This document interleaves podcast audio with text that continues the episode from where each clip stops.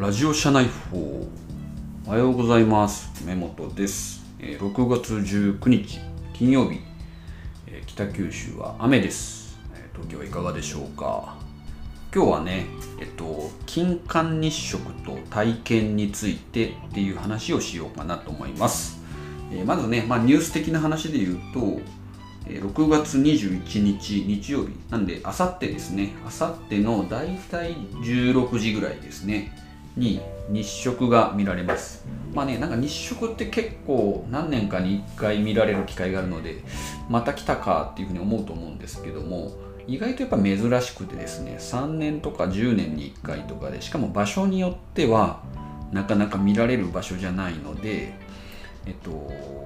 ぜひね時間がある人まあ、コロナとかで 結構家にいるっていう人が多いので、まあ、見てほしいですね、まあ、見るときはあのちゃんとあの専用の専用というか安いと思うんで500円とか1000円とかで買えるこうグラスみたいなのを買ってみるようにしてください。でね、まあ、6月21日のあちなみにこうもう少しだけそのいつ見られるのって話をすると、まあ、自分は今あの福岡にいるので福岡の方ではえ6月21日の16時ですね、まあ、正確には15時59分何秒からだいたいまあ1時間ぐらいかけて、えっと日があるんですね。かけていってで18時ぐらいに終わるっていう、まあ、1時間か2時間ぐらいの、まあ、イベントみたいな感じですね。で東京の方はですねスタートが16時10分からとかですね。でまあこの全国今回の日食はですね全国的に見ることができるのでえっと、全国的に見ることってどういうことかっていうとたまにこうね日食って言っても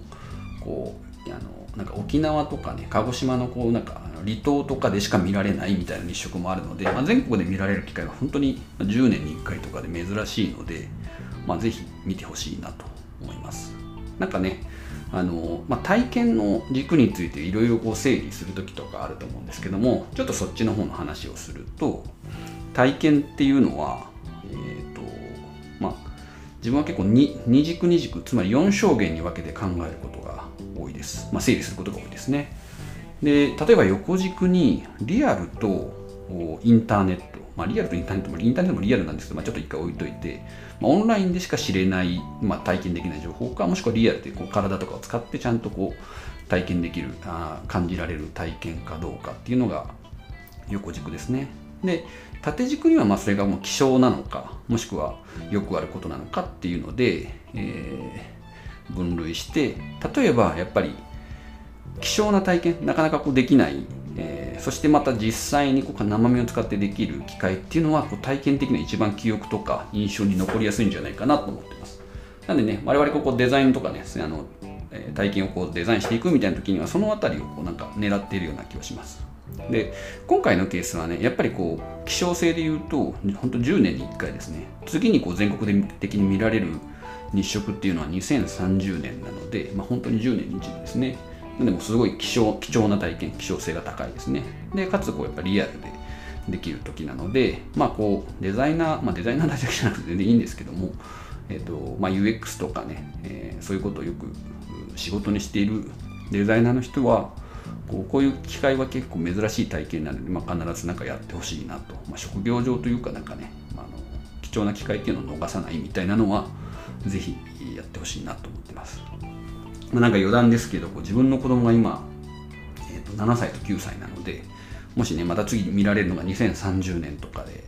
17歳とか19歳になったら、まあ、ちょっと今味わう感動と、まあ、子供と一緒に見るね体験と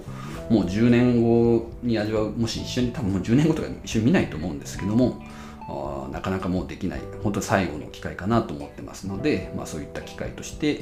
えーみんなもお金環日食あ金環じゃないなあの日食を楽しんでもらえたらなと思います。ということで今日は、えーもう金曜日ですね、週の終わりです、え1週間お疲れ様でした。じゃあ一日今日もよろしくお願いします。